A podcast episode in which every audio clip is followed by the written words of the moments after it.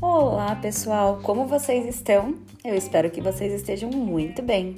Hoje é terça-feira, dia 3 do 11, e já quero aproveitar e avisar vocês que hoje vocês precisam ir até a escola, hein? Não se esqueçam, entregar as apostilas e pegar os materiais todos para vocês fazerem a rematrícula.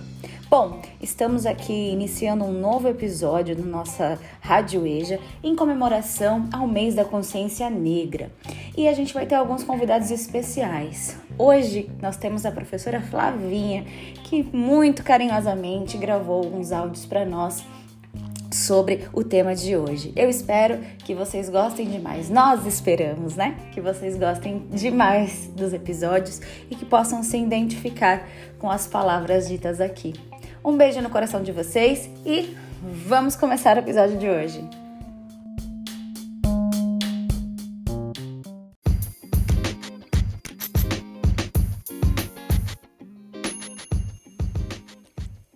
Olá, galera da EJA, boa noite! Como estão vocês? Professora Mônica na área. Gente, esse mês de novembro me deixa tão empolgada. Primeiro, porque é o que vem antes de dezembro, não é? Segundo, porque é o mês da consciência negra. É um mês que a gente tem tanta coisa boa para falar. Quando a gente fala de consciência negra, é, muito aluno pergunta: onde é que tá? Eu vou trombar com a consciência negra na esquina. Que, que é isso, professora? É de pegar? Se compra? É de comer? De beber? Galera, consciência é o que está aqui dentro, não é a nossa reflexão. E quando a gente diz consciência negra é porque nós temos aqui desde 2011, gente, olha, vai fazer 10 anos no próximo ano, em que a gente tem uma lei 12.519, que institui o 20 de novembro como feriado nacional da consciência negra. E por conta disso, o mês inteiro é um mês que a gente trata das questões do povo negro, dos afrodescendentes. E o que é interessante que a gente vai pontuar sobre o povo negro a consciência negra no Brasil. A gente vai tentar aqui a cada semana trazer uma imagem de uma figura emblemática de alguma pessoa que teve uma trajetória de vida que pode nos ensinar muito, que pode nos inspirar e que tenha sido uma pessoa negra negra, viu, gente? Ah, hoje, como a Cintia bem disse, a Flavinha estará conosco e nós vamos falar de nada mais, nada menos que Maria Carolina de Jesus. Uma mulher incrível. Eu tenho muito orgulho de ser brasileira e saber que eu tenho uma escritora brasileira chamada Maria Carolina de Jesus sendo representada mundo afora. Galera, vocês têm que saber, vocês têm que saber quem é essa mulher? Cíntia, conta pra gente quem foi Maria Carolina de Jesus, vai.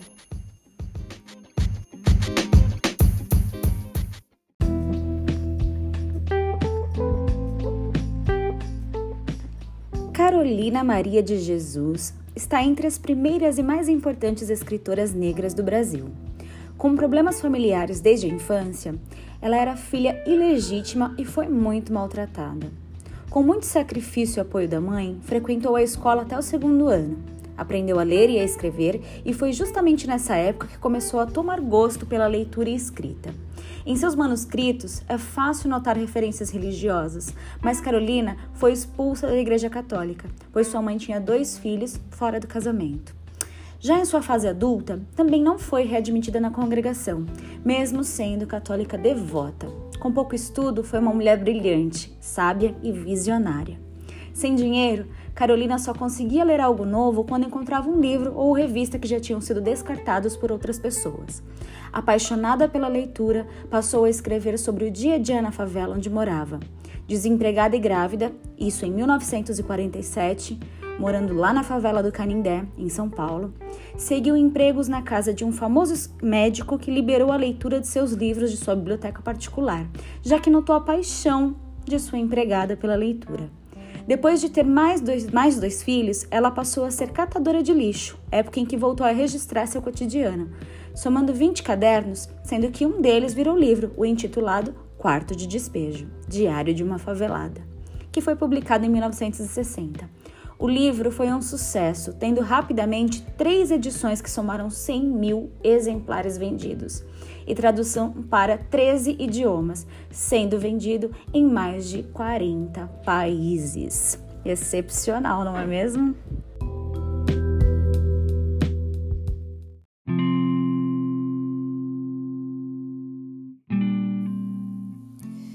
Ai, gente, é uma história tão emocionante. É que é nosso podcast, né? A gente não pode ficar falando aqui, a gente não pode se prolongar, mas se a gente pudesse passar aqui horas e horas falando da vida dessa mulher incrível, vocês perceberam? Uma mulher simples, como eu, como você que está ouvindo, ou como a sua companheira, sua mãe, sua irmã, que somos pessoas que não somos dadas ao luxo porém que temos uma grande vontade é, transformadora, sabe? De estudar, de é, mostrar ao mundo nosso potencial através dos estudos. E olha que coisa mais rica. A Carolina Maria de Jesus não está mais entre nós, mas a Vera Eunice, sua filha, ela está viva e representa a sua mãe e a obra dela como ninguém. E a gente tem aqui uns áudios da filha da Maria Carolina de Jesus em que ela vai responder pra gente ou Vera, quem são as pessoas mais importantes para você? O que, que você tem a falar da pessoa mais importante da sua vida? Conta pra gente, por favor.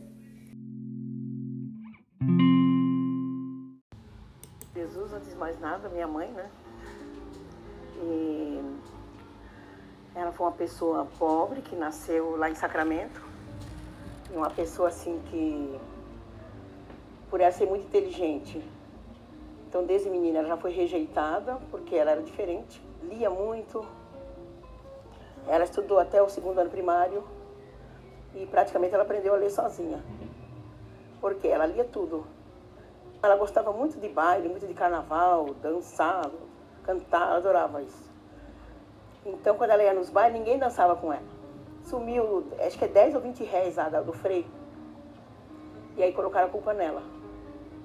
E aí ela foi presa, ela foi. apanhou muito. E aí não acharam dinheiro, prenderam a mãe dela. Aí bateram nas duas. Aí acharam o dinheiro. Aí ela pediu a morte. Ela disse que pediu a morte. Acharam o dinheiro, soltaram ela. Aí dali ela falou, daqui eu não fico mais. Aí ela falou pra mãe dela, vamos embora para São Paulo, né? Aí a mãe falou, não, eu vou ficar. Ela falou, então eu vou. Aí ela veio a pé.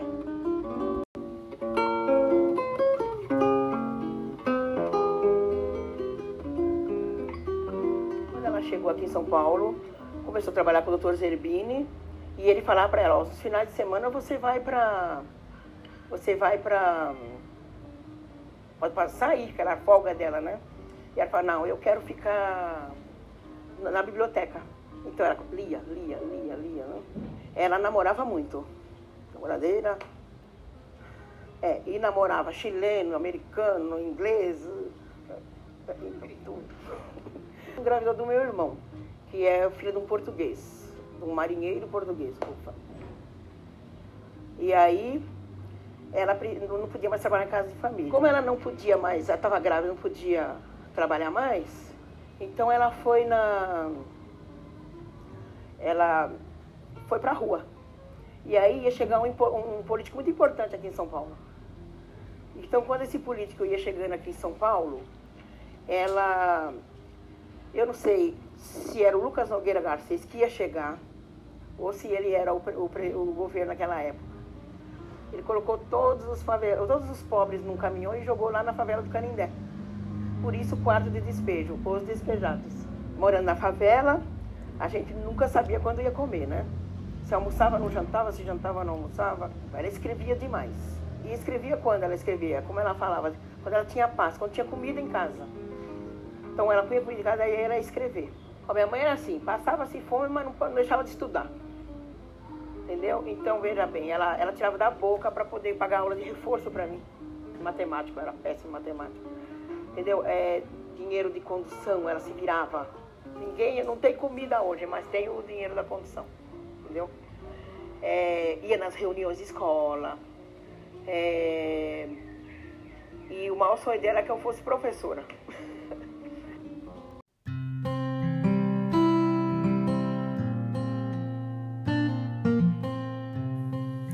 Ai, meus alunos da EJA, oh meu Deus, imagina só seus filhos falando isso de vocês. Ai, essa é a coisa mais linda. Eu já fico olhando lá para frente, meus filhos falando assim de mim também, porque eu quero, eu quero inspirar meus filhos, eu quero deixar esse exemplo também de ser uma pessoa batalhadora e que levou os estudos, o conhecimento, levou a educação a sério. Assim foi Maria Carolina de Jesus.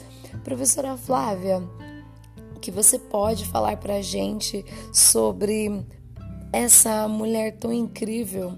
É, de que forma essa mulher toca na sua vida? É, de que forma ela conversa? A história dela conversa contigo, professora? Mostra pra gente aqui um pouquinho do que você pode acrescentar sobre a consciência negra, sobre como podemos colocar a mão aqui na nossa consciência e refletir, gente, refletir sobre essas questões de uma mulher negra vencendo na sociedade. Flávia, traz sua contribuição pra gente, vai, meu amor.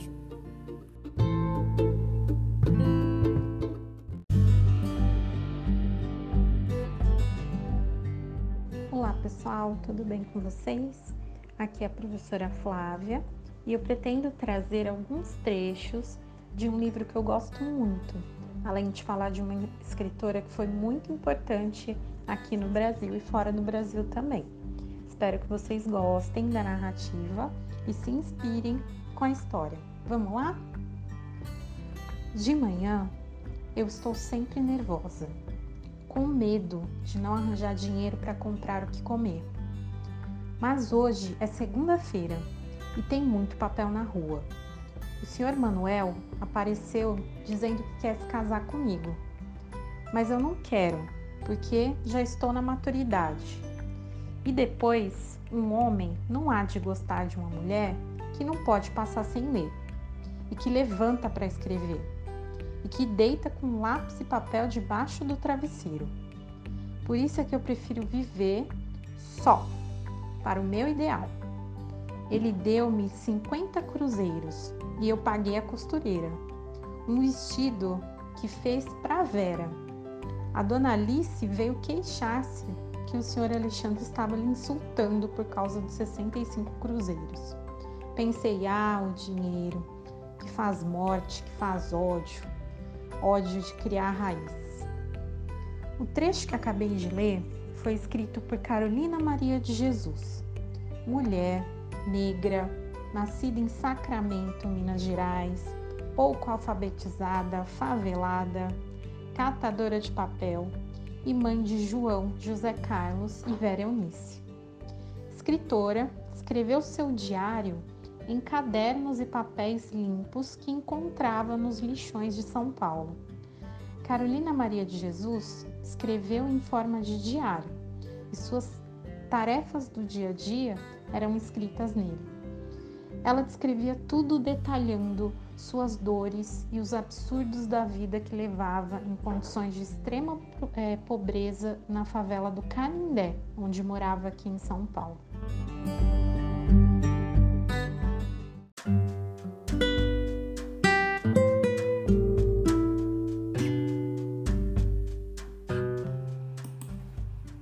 Quando eu era menina, o meu sonho era ser homem, para defender o Brasil. Porque eu lia a história do Brasil e ficava sabendo que existia guerra e só lia nomes masculinos como defensores da pátria. Então eu dizia para minha mãe: por que a senhora não faz eu virar homem? Ela dizia: se você passar por debaixo do arco-íris, você vira homem. Quando o arco-íris surgia, eu ia correndo na sua direção mas o arco-íris estava sempre distanciando, igual aos políticos distante do povo. Eu cansava e sentava, depois começava a chorar. Mas o povo não deve cansar, não deve chorar, deve lutar para melhorar o Brasil, para nossos filhos não sofrer o que estamos sofrendo. Eu voltava e dizia para minha mãe: o arco-íris foge de mim. Uma das coisas mais é, que mais marcaram a vida e dor né, da Carolina era a fome. Além do que, é, esse era um dos temas principais da sua escrita, do seu livro. As palavras pão, água, café, ao lado da própria fome, repetem-se em quase todos os dias do seu diário. A luta contra a fome, tanto é, de Carolina quanto dos seus filhos, é constante e conduz toda a vida dela no período do diário. É quatro horas. Eu já fiz o almoço. Hoje foi almoço. Tinha arroz, feijão, repolho e linguiça. Quando eu faço quatro pratos, penso que sou alguém. Quando vejo meus filhos comendo arroz e feijão, o alimento que não está ao alcance do favelado, fico sorrindo à toa, como se eu estivesse assistindo a um espetáculo deslumbrante. Será que podemos nos inspirar com Carolina? Os relatos são tristes e cruelmente reais. As frases são curtas, impactantes e a linguagem real e cheia de vida. E é inevitável que nós, leitores, tenhamos empatia pela sua história. Será que a vida dela, de alguma maneira, não faz parte do que todos e todas nós vivemos? Do que nossos familiares viveram, do que a gente vive. Que Carolina Maria de Jesus seja uma lição de vida e de consciência para todas nós.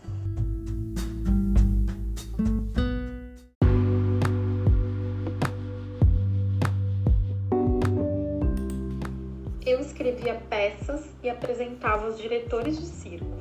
Eles respondiam-me: É pena você ser preta esquecendo eles que eu adoro a minha pele negra, o meu cabelo rústico. Eu até acho o cabelo de negro mais educado do que cabelo de branco. Porque o cabelo de preto, onde põe, fica. É obediente. E o cabelo de branco é só dar um movimento na cabeça que ele já sai do lugar. É indisciplinado. Se é que existe reencarnações, eu quero sempre voltar preta. O branco é que diz que é superior, mas a superioridade apresenta o branco? Se o negro bebe pinga, o branco bebe. A enfermidade atinge o preto, atinge o branco. Se o branco sente fome, o negro também. A natureza não seleciona ninguém.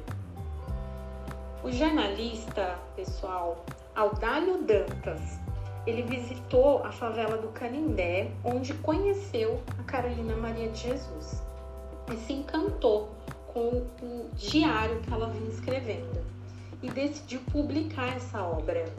Essa obra se chama O Quarto de Despejo. Foi um sucesso de vendas no Brasil e fora do Brasil na época. O sucesso foi tanto que suspeitavam que o jornalista teria mentido em relação à escrita de Carolina. Pode uma mulher negra, semi-analfabeta, favelada, catadora de papel, ser a verdadeira autora dessa obra? O que o jornalista fez foi dar a Carolina o seu lugar de fala. Quem melhor do que quem sofre com a, com a pobreza para falar sobre a fome? É, quem sofre com a desigualdade para falar sobre as injustiças da vida. Carolina dizia: as favelas são os quartos de despejo da cidade.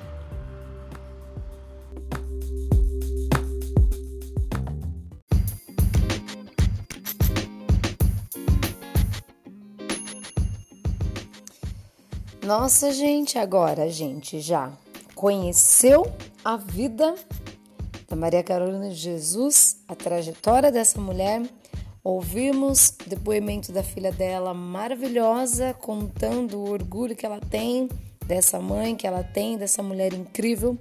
A professora Flavinha nos abrilhantou aqui com trechos incríveis da obra Quarto de Despejo.